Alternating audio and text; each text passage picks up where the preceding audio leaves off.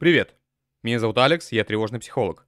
А еще я всю свою сознательную жизнь задавался вопросами предназначения. И я безумно рад, что наконец-таки настал момент, когда я могу поделиться всеми своими изысканиями с тобой. Признаюсь честно, этот видеоурок стал самым сложным в моей жизни. А я записал их немало, порядка нескольких сотен штук на разные темы, начиная от копирайтинга, маркетинга, редактуры, переговоров, и психологии, и заканчивая геймификацией собственной жизни. Проблема состояла в том, что я очень системный, очень структурный, очень последовательный человек. А в этом уроке, ну вот с какой стороны не подойди, никак мне не получалось структурировать информацию настолько, чтобы она была достаточно структурированной. Итак, начинаем с этой философской мысли про то, что человек как топор либо выполняет свое предназначение, либо тупой, и переходим к тому, как правильно работать с этим видеоуроком. Это необычное видео, и просто прослушать его фоном будет абсолютно точно недостаточно. Как с ним работать? Первое. Рефлексия. Я крайне рекомендую ставить на паузу и переваривать те мысли, которые я буду озвучивать, особенно в те моменты, когда я буду говорить «А сейчас поставьте на паузу и порефлексируйте». И второе. Конце видео будет ряд упражнений, заданий на самостоятельную проработку, которые все непременно и обязательно нужно будет выполнить, если ты хочешь найти свое предназначение, если ты хочешь разобраться в себе, в конце концов, если ты хочешь понять, какой ты топор. В целом, когда я смотрю любое видео, когда я читаю какую-то книгу, когда я изучаю новый материал, я всегда иду по этой схеме, я читаю какой-то фрагмент или изучаю какой-то фрагмент, потом откладываю, ставлю на паузу и начинаю размышлять на эту тему. Информации нужно время, чтобы перевариться, чтобы отложиться, чтобы устояться, чтобы усвоиться. Поэтому обязательно давай ей это время. Небольшой спойлер. Да, предназначение есть. Но что это вообще такое предназначение? Предназначение. Это нечто такое, для чего ты якобы был создан, для чего ты предназначен. Некие стартовые параметры, некая базовая данность, исходя из которой тебя можно использовать в каких-то высших целях. Это если говорить с религиозной, духовной, теологической точки зрения. С условно-научной точки зрения тело обстоит, в принципе, примерно так же у тебя есть набор базовых характеристик, у тебя есть некие предрасположенности к тому или иному, которые волей судьбы или слепого случая были тебе даны. И суть в том, чтобы их найти, суть в том, чтобы их раскопать, суть в том, чтобы их обнаружить, суть в том, чтобы, следуя им, становиться тем, кем ты должен стать. Тем, кем у тебя получится быть лучше всего тем, кем ты предназначен быть. И, собственно, примерно эту идею мы будем обсасывать на протяжении ближайшего часа в течение всего этого ролика. А сейчас время рефлексии. Мы часто говорим о себе, вот, мол, я чего-то захотел. Или я чего-то не захотел. Вот это мне нравится, вот это мне не нравится. Вот так я буду, а вот так я не буду. Но какой еще я? Что еще за я такое, которая что-то выбирает, которая что-то решает, которая принимает или не принимает что-то, которая сталкивается с какими-то событиями, которая героически их преодолевает или трусливо отступает перед ними. Что это за «я» такое? Где оно находится? И как его обнаружить? И что оно из себя представляет? И вот ряд вопросов на подумать. Вот если ты принимаешь решение бегать с понедельника, то кто потом отменяет это решение, когда понедельник наступает? Как это так может быть, что ты принимаешь какое-то решение, ты, вот ты, принимаешь его, а спустя месяц, неделю, день, ночь, несколько часов. Ты же его и отменяешь. Эй, там есть кто-нибудь? Вас там вообще сколько? Или, скажем, тебе бывает лень что-то делать, браться за какую-то работу. А... Но кому именно лень? Кому из вас там лень? И что это вообще значит мне лень? Если я взрослый, самостоятельный человек, который принимает решения, который контролирует свои поступки, свою жизнь и в целом управляет всем дерьмом, как он может сказать «мне лень»? Ну, отмени лень. Не ленись. Соберись, тряпка. Что это вообще такое «мне лень»? Как у взрослого человека некое ощущение нежелания чего-либо делать может быть достаточно веским основанием для того, чтобы не делать этого на самом деле? Или как так получается, что желание выпить сладкую воду с пузыриками становится сильнее желания быть секси-чикой там или брутальным альфачом здоровым? И где ты, черт возьми, в момент этого выбора? Где ты? Где ты находишься? Ты отдыхаешь? А если в момент выбора ты отдыхаешь, тогда кто этот выбор принимает за тебя? Ты, ты, настоящий ты в отпуске, и приходит какой-то другой ты, псевдо-ты, и принимает за тебя неправильное решение, на которое ты потом даже не можешь повлиять, сколько бы ты об этом не размышлял. Ну, чисто логически, мы все знаем, что сахар это вредно. Бабушка говорила еще в детстве. А спорт, физические нагрузки это полезно. Ты это знаешь? Знаешь. А сахар это вредно. Ты это тоже знаешь. Он влияет на огромное количество процессов в организме. И ни на один из них он не влияет положительно, насколько мне известно. Тренировки, наоборот, влияют положительно на многие процессы.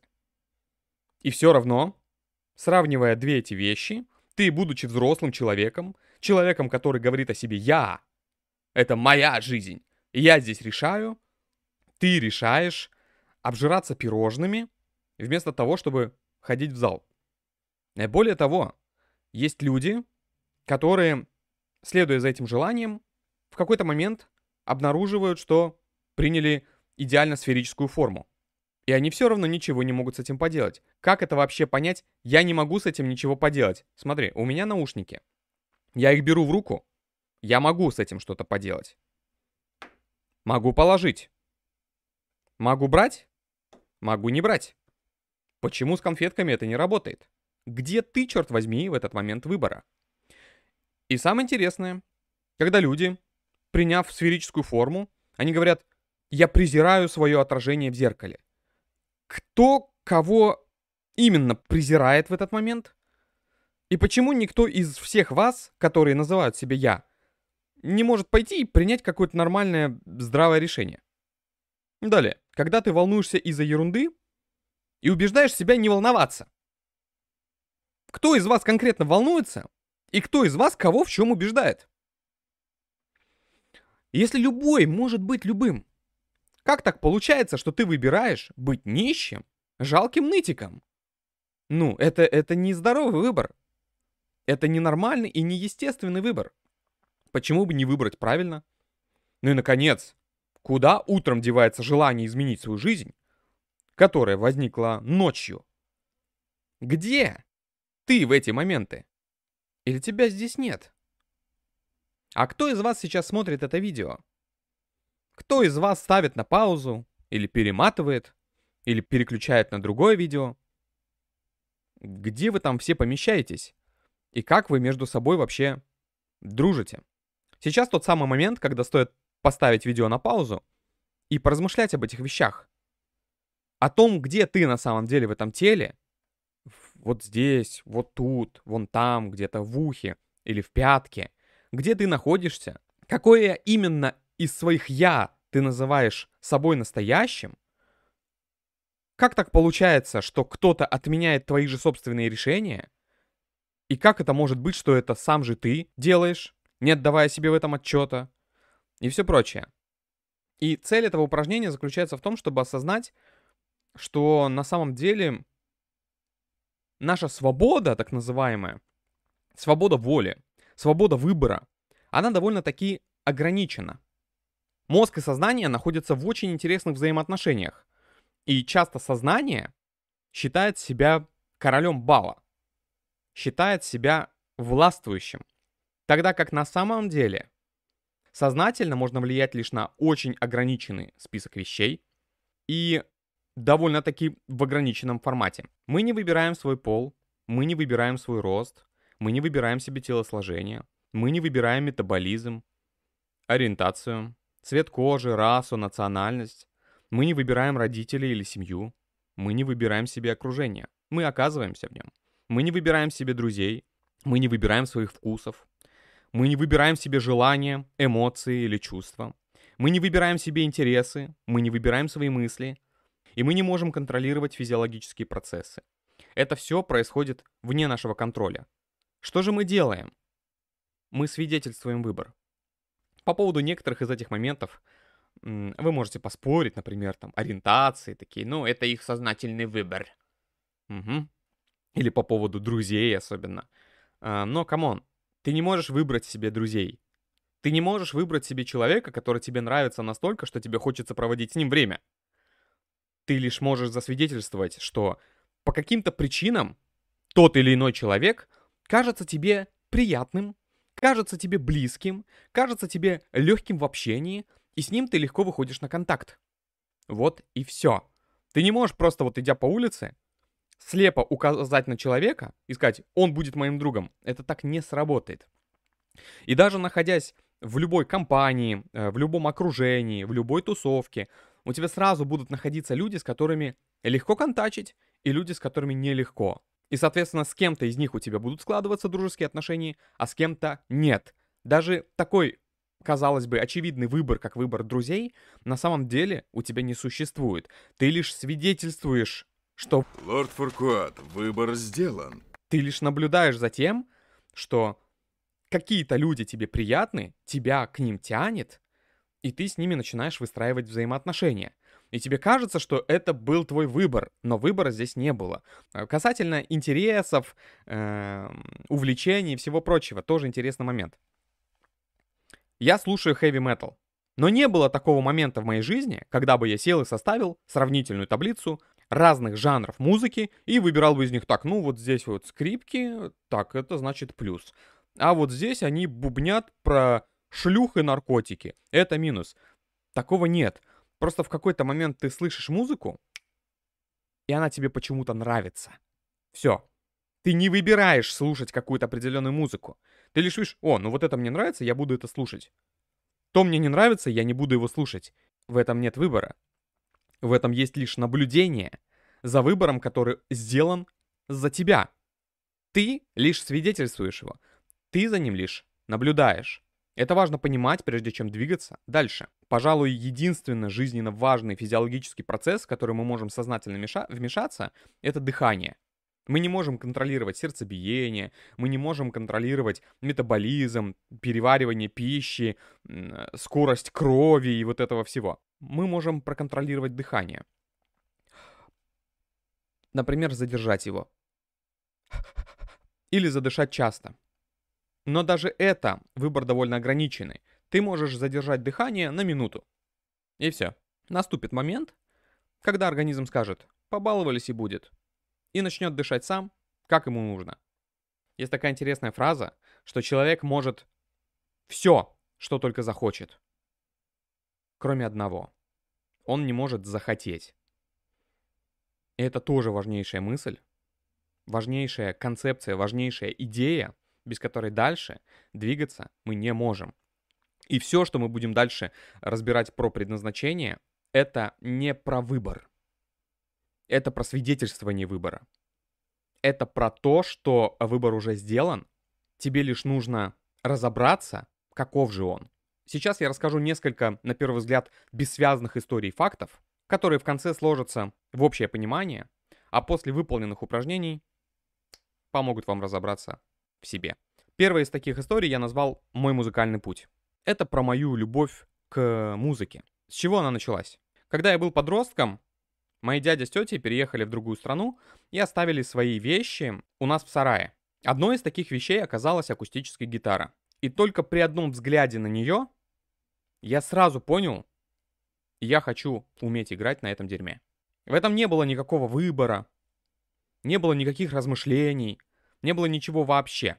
Я просто Едва взглянув на нее, у меня что-то щелкнуло, я такой, я хочу. Мне это нравится. Мама записала меня на занятия, и уже после первых там пары уроков я понял, что я абсолютно точно не ошибся. Это прямо мое, это мне прямо нравится, это прямо круто, это меня зажигает, это меня увлекает, я кайфую, я хочу продолжать. Я стал лучшим учеником за первые две недели. Вовсе не потому, что я супер трудолюбив или усерден. Это вообще не про меня, я кусок ленивой жопы. Я стал лучшим учеником за две недели, просто потому что мне очень легко это давалось. Те аккорды, на которые у людей уходили десятки часов, я брал за десятки минут. У меня сразу же было какое-то интуитивное ощущение положения кистей рук, положения пальцев, э, положения гитары и вот эти вот все моменты. Я просто, я просто их чувствовал. В этом не было моей какой-то персональной сознательной заслуги. Это просто факт. Это просто было так. Я сочинил свою первую песню всего через месяц занятий. И в этом тоже не было особо моей какой-то заслуги, просто в какой-то момент я сел такой, хочу сочинять. Я начал сочинять, и за 15 минут у меня родился стих. Это просто произошло как данность, как факт. В дни моей юности у меня был музыкальный товарищ, который играл на басу. Он был непревзойденным басистом. Он в 15 лет играл там четырьмя пальцами, четырьмя пальцами правой руки имеется в виду, эти адские переборы. И он играл такие композиции, настолько сложные технически, что это казалось просто невероятным для подростка его лет. Кроме того, он играл на гитаре, он играл на синтезаторе, он играл на ударных, он э, умел петь но он совершенно не умел сочинять. Никогда. За всю свою жизнь он не связал и двух-трех нот. Он говорит, я просто сижу, я не понимаю, у меня ничего не складывается. Просто не складывается мелодия, ни в какую. Стихи просто не пишутся. У меня складывается и пишется по умолчанию, само по себе, естественным образом, без всяких проблем. Это, опять же, это не про выбор, это просто про то, что у меня так, а у него иначе. Э, ну и, наконец, последнее, что я хочу сказать касательно музыкального пути, это то, что я обожаю волнение перед выступлениями. Когда еще в 2012 году у нас была группа, и мы выступали там на байк-сезонах и так далее, я помню, у моей жены были прямо вопросики ко мне. Такая говорит, слушай, ты такой весь интроверт, весь такой ты замкнутый ипохондрик, не, не можешь ни с людьми ты общаться, не спросить, кто последний в очереди там в, в поликлинику и так далее. Как так получается, что ты лезешь на эту сцену. Причем я лез на сцену всегда трезвым, потому что алкоголь влияет на микроконтроль, и ты начинаешь играть гораздо хуже, чем без него. То есть даже волнение, которое в других похожих ситуациях меня совершенно вымораживает и выбивает из колеи, я ничего не могу с ним сделать. Здесь это волнение, которое доставляет мне удовольствие. О чем это все? О том, что определенные маячки указывают мне направление, они говорят, это направление твое. В этом твой путь. Здесь тебе кайф, туда и иди. Далее. Раз уже заговорил про свою жену, расскажу про то, как она тренируется. Когда она начинает тренироваться, она тренируется по 4 часа в день. 4 часа в день тяжелейших, просто изнурительных тренировок. И что самое интересное, она при этом говорит, мне нравится. Я вообще не понимаю, как в физических нагрузках может нравиться хоть что-то. Ты воняешь. Ты весь липкий и потный. Руки, ноги, все трясется. Тебе тяжело. Когда люди, испытывая все это, говорят, я после этого энергичный, мне кажется, у них беды с башкой. Как понять энергичный? Ты, ты устал. Это ощущение называется усталость. Это противоположность энергичности. Но ей, ей прям доставляет удовольствие это. Я не понимаю, что именно здесь может доставлять удовольствие. Это какой-то бред по мне. Но ей нравится. Ей прикольно. Ей нравится вот это вот учащенное сердцебиение, повышенное давление, красная рожа, пот, который застилает глаза, что тебя всего трясет, что э, мышцы болят на следующий день. Она на следующий день, она такая, о, клево, приятная усталость и боль в мышцах. Приятная усталость и боль? Приятная усталость и боль. Ладно. Ладно. Я знаю, обязательно найдутся умники, которые скажут, ой, да ты просто спорт не распробовал, там вот ты позанимаешься там несколько месяцев, да ты потом жить без него не сможешь, да он станет для тебя как наркотик. Слушайте, я, слава богу, почти 35 лет прожил на этом свете, и, наверное, немножко что-то в этой жизни попробовал. В том числе с этими спортом сраным у меня не закрытый гештальт всегда. И раз в несколько лет я стабильно начинаю заниматься либо ММА, либо боксом, либо э, отжиманиями, либо бегом, либо еще какой-то физнагрузкой. И вот у меня один был период, самый долгий период в моей жизни, это я месяцев 8, по-моему, занимался по приложению отжиманий, три раза в неделю. Так вот, заканчивая тренировку в пятницу, в эту же секунду, как только я ее закончил, я начинал просто переживать по поводу того, что в понедельник меня ждет следующее. Несмотря на то, что впереди у меня суббота, воскресенье и целый понедельник, я уже с пятницы вечера начинал дергаться и такой, господи, как бы, о, я не могу, я не хочу этого делать. За 8 месяцев этих чертовых тренировок я так и не полюбил этот спорт. И сколько бы раз я не пробовал, с каких бы концов я к нему не подходил, я просто его ненавижу. Я не понимаю этого прикола. Ничего у меня не вырабатывается никакого как наркотика вот этого всего. Это просто не мое. Мне не нравится. И я не хочу этим заниматься. И тут важная ремарка. Совершенно очевидно. Я не стану олимпийским чемпионом. Я не стану выдающимся спортсменом с таким отношением к спорту. Потому что, чтобы стать олимпийским чемпионом или выдающимся спортсменом, первое и главное, что у тебя должно быть, это любовь к тому делу, которым ты занимаешься.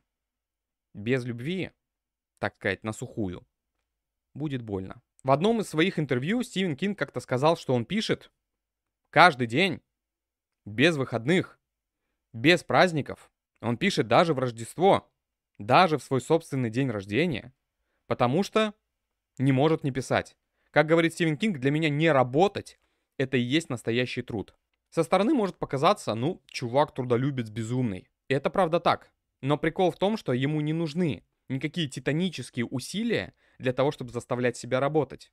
Наоборот, как он признается, ему нужны титанические усилия, чтобы не работать, потому что не работать — это и есть настоящий труд для него. У него с писательством определенно есть любовь. Ему не нужно искать мотивацию на тренингах, ему не нужно ходить в определенные там кружки, ему не нужно составлять списки мечт или желаний для того, чтобы писать. Потому что это его. Он нашел то, что его, и за этим его он следует. И это самое его не требует от него титанических усилий. Здорово, это Алекс из будущего, я сейчас занимаюсь монтажом. Э, естественно, я занимаюсь этим в трусах, как и любой уважающий себя фрилансер. Я сейчас на том моменте, где рассказываю о своей любви к музыке, о любви Стивена Кинга к письму и в целом о том, как важно заниматься тем, что ты действительно любишь. И как так получилось, я не знаю, но я совершенно забыл в ролике рассказать о своей любви к психологии. А она у меня настолько велика, что вот прямо сейчас, если заглянуть ко мне в кровать, то Тут у меня книжка, это полное наглядное пособие по терапии принятия и ответственности. То есть э, э, э, это то, с чем я засыпаю, это то, с чем я просыпаюсь, это то, зачем мне интересно наблюдать, это то, что интересно мне изучать, это психология, психотерапия, это философия, это различные подходы к жизни, это решение каких-то внутренних проблем, откуда они берутся, как они решаются, поиски предназначения, оптимизация времени, личная эффективность. Это темы, которые безумно меня интересуют. Мне не нужны какие-то особые усилия, чтобы в этом разбираться. Мне потому что это интересно, мне по кайфу это делать. И мне хочется об этом рассказывать, мне хочется этим делиться. И даже вот монтаж, который у меня сейчас часового ролика, монтаж занимает минимум в 3-4 раза больше времени. Даже занимаясь этим, мне по кайфу мне прикольно, мне нравится, я получаю от этого удовольствие, это значит, в этом направлении мне стоит двигаться, в этом направлении мне будет легко, в этом направлении мне будет комфортно, в этом направлении я очень быстро буду расти. Если вы сравните даже первые ролики, которые были всего несколько недель назад, и нынешние ролики, которые я снимаю прямо сейчас, это небо и земля. Мне хочется их улучшать. Все, у меня появился теперь звук. У меня появился более серьезный монтаж, которому я прям уделяю много времени. В этом ролике конкретно я уже вставляю мемы какие-то, например. Далее я буду вставлять какие-то скриншоты, какие-то вырезки, какие-то цитаты, примеры из фильмов, может быть, и так далее, потому что мне хочется, чтобы качество моих роликов росло. Да, еще забыл сказать, я сейчас заказал свет, в следующих роликах уже картинка будет лучше, и чуть в более даль- дальнейших этапах, наверное, я буду снимать уже не на вебку, а на iPhone, просто у меня сейчас нет стойки для телефона, и это немножко запарно потом совмещать одно видео с другим видео и со звуком и так далее, но я к этому все равно приду, потому что это мне нравится, это доставляет мне удовольствие, и в этом определенно есть смысл развиваться. Дальше. Мой отец ушел из семьи, когда мне было лет пять. Так получалось, что я периодически пересекался с людьми, которые были с ним знакомы. И абсолютно все считали его невероятно брутальным, крутым мужиком, который прямо вот он просто альфа-мега-брутал 99 уровня. Он проходил тюрьму, он проходил армию, он проходил войну, в него стреляли из дробовика, его увозили в лес, привязывали к деревьям, ему пихали иглы под ногти, его резали, его кололи, чего с ним только не делали. Он все это стоически переносил, вплоть до того, что вот мама, например, однажды рассказывала, у него там какие-то были конфликты с какими-то чуваками, эти чуваки приехали за ним, они увезли его в лес, и мама думала, что, наверное, его уже не увидит. Потом они его привезли обратно, всего фиолетового и избитого, но они его привезли, находясь в, просто в благоговении перед ним, потому что сколько бы они его ни били, что бы они с ним ни делали, он такой просто, ну окей, продолжайте. В конце концов, они его пожали руку, привезли обратно и сказали, чел, ты просто, вот ты мега крутой, уважуха тебе, больше у нас с тобой никаких проблем. Идеальный пример мужика, настоящего брутала. Что за душевные силы, что за дух что за стержень должны быть у человека, чтобы стать таким? В чем же секрет его совершенной фантастической физической несгибаемости и несломленности? Как так получилось, что мужик, в которого стреляют из дробовика в спину, просто встает, отряхивается и идет дальше? Один, кстати, был случай, вспомнил тут. Они с другом в 90-х делали бизнес, сделали, и когда пришло время делить деньги, друг моего отца решил убрать конкурента и ударил его молотком по голове. Мой отец просто поднял на него глаза и сказал, ты чё, охуел? И тот сказал, чел, это не я, прости меня. А еще однажды мой отец сидел дома, игрался с пневматическим пистолетом, отстрелил себе палец. Замотал его тряпкой и продолжил жить обычной жизнью. Это прям вот просто каноничный какой-то альфач из фильмов про супергероев, который там где-то на войне там потерял руку, просто ее прижег и продолжил воевать. Что-то такое. Удивительный, удивительный характер. В чем же секрет? Секрет в том, что он не чувствует боли. В этом нет никакого характера.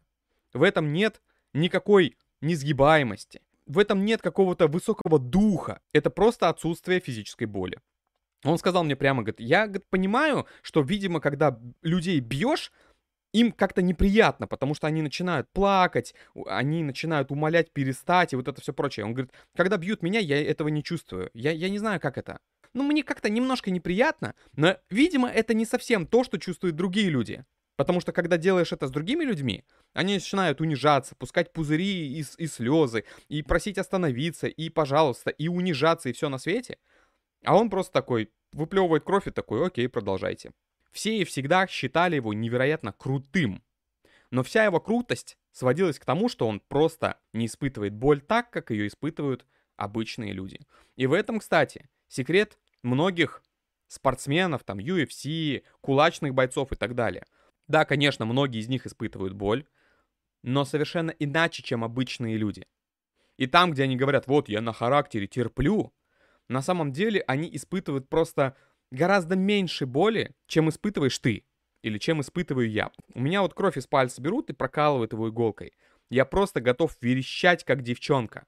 А там людям в клетке руку выкручивают на 180 градусов, они просто стискивают зубы такие, продолжаем. И опять же, если вот у тебя чувствительность к боли таким образом не снижена, маловероятно, что ты сможешь прямо стать выдающимся чемпионом э, каких-то вот таких силовых видов спорта. Двигаемся дальше. У меня есть онлайн-школа, в которой мы готовим копирайтеров, и годами я наблюдал там такую ситуацию. Приходят ко мне на обучение две девчонки. Обе приходят с нуля. Обе до этого никогда не писали. У них примерно одинаковый жизненный путь, скажем так. Они начинают заниматься в одном и том же тарифе, по одной и той же программе. И уже на первую-вторую неделю обучения становится очевидно, что кто-то из них выстрелит, а кто-то нет. У кого-то начинают раскрываться, что называется, способности, начинают раскрываться таланты. И тут интересное наблюдение. У меня есть ученики, которые приходят, начинают осваивать профессию с нуля, и они за полгода получают фантастические результаты. И рядом с ними занимаются ребята, которые 10, 15, 20 лет в профессии, они перешли там в копирайтинг из журналистики, например. И они пишут все равно хуже, чем вот эти новички. Это дело не навыка, не скилла. Это дело пресловутого таланта. Человек без способностей к ремеслу осваивает все тонкости, все нюансы, все техники, все приемы письма, и у него получается просто хорошо. Спустя десятки лет упорных тренировок. Человек со способностями за полгода начинает писать великолепно и даже гениально, не прикладывая и половины тех усилий, которые нужны первому. Далее, интересный факт. Средний рост волейболистов 196 сантиметров. То есть я, будучи карликом ростом 170 сантиметров, как бы я ни хотел, сколько бы я ни горел желанием, как бы я ни медитировал на это, как бы ни визуализировал, я никогда не смогу стать выдающимся волейболистом. Это просто физически для меня невозможно. То же самое касается любого вида спорта, просто в разном спорте немножко разные требования.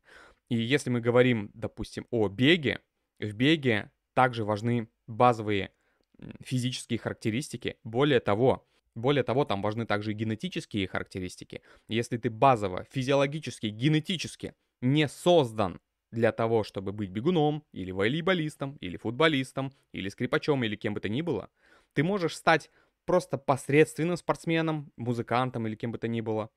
Можешь стать даже, возможно, иногда хорошим, но никогда не великим и никогда не лучшим из лучших. Двигаемся дальше. Я часто слышал идею о том, что ребенок — это чистый лист, и он впитывает все то, что видит вокруг, и он станет таким, каким, собственно, его делают родители. Это верно лишь отчасти. Свежие исследования в области генетики говорят, что если генетические родители ребенка развелись, то он с гораздо большей степенью вероятности также разведется, вне зависимости от того, развелись ли его приемные родители. Это работает даже в том случае, если он никогда в жизни своих генетических родителей не видел. Нет никакого гена развода, но если родители развелись, значит в их генетическом коде было что-то, из-за чего они, видимо, не смогли приспосабливаться друг к другу. А значит и у ребенка, скорее всего, это будет тоже. Даже если его приемные родители безумно счастливы в браке и являются для него ролевой моделью блестящей семьи, скорее всего, он все равно разведется, потому что он будет выполнять свой генетический код, а не то, что он впитал будучи губкой, вот это все. Конечно же, окружение имеет значение, но мы не знаем, насколько это значение велико. И мы не знаем, как его правильно измерить. Тогда как генетика в этом плане дает очень интересные ответы на очень многие вопросы.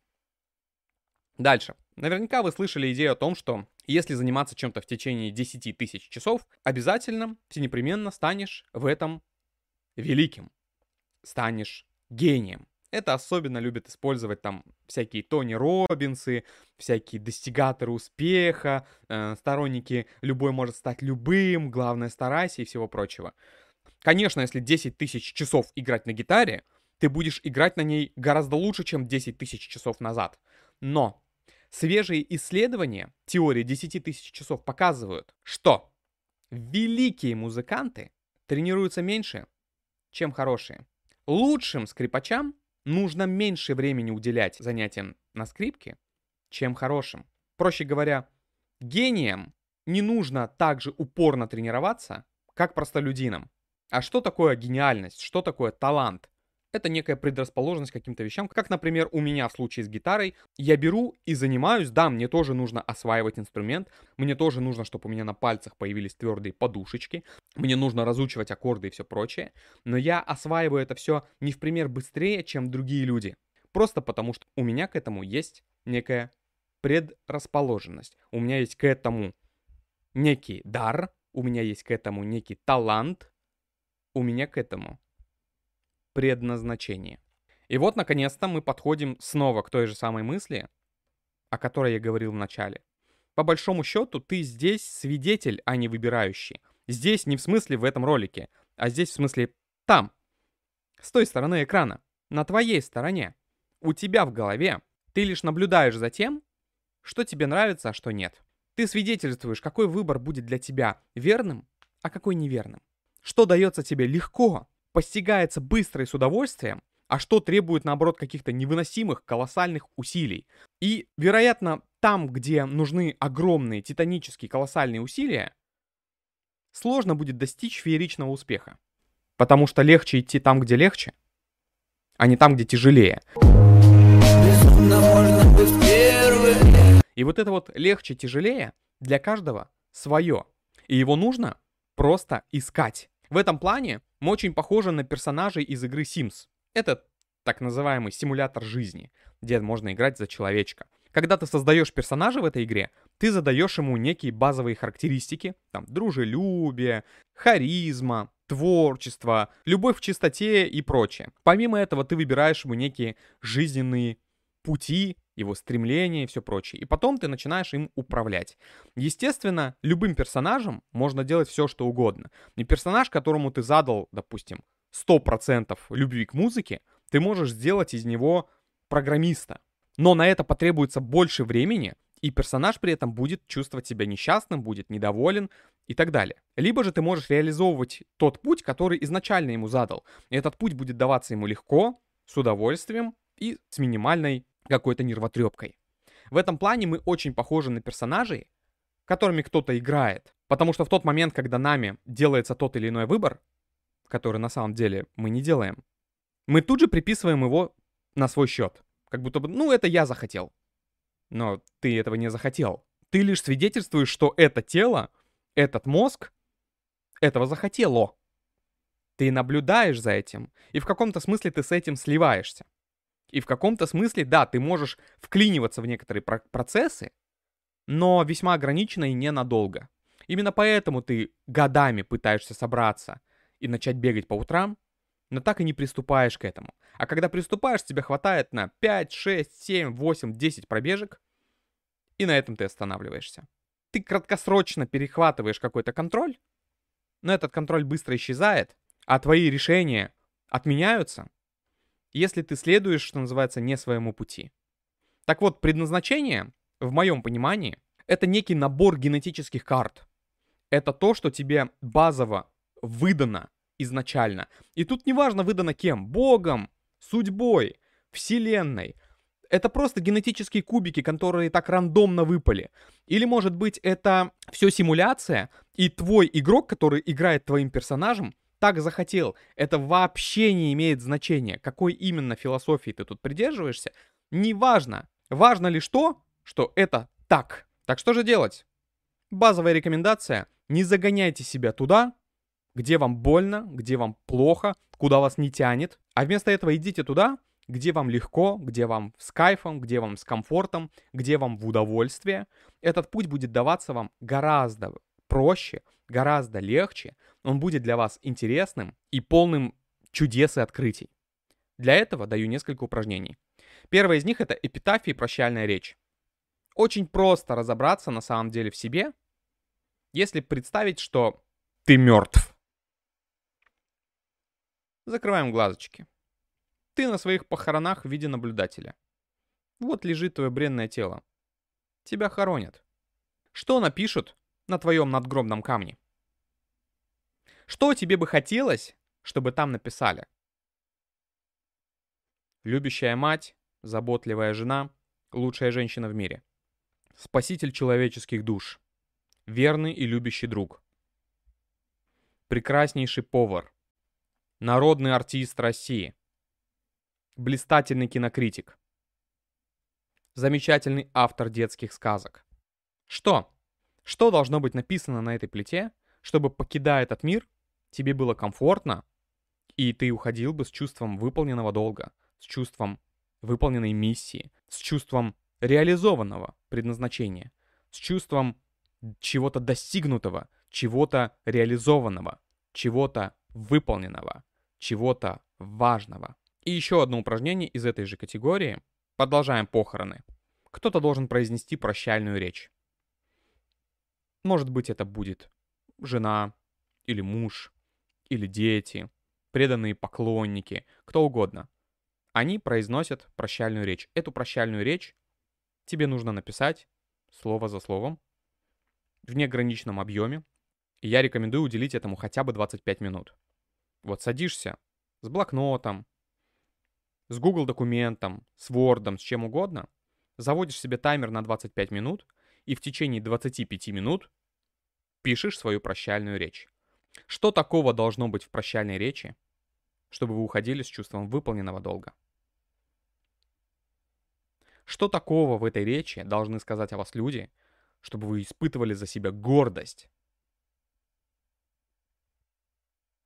О каких чертах вашего характера, о каких достижениях должны сказать в прощальной речи, чтобы вы уходили с миром?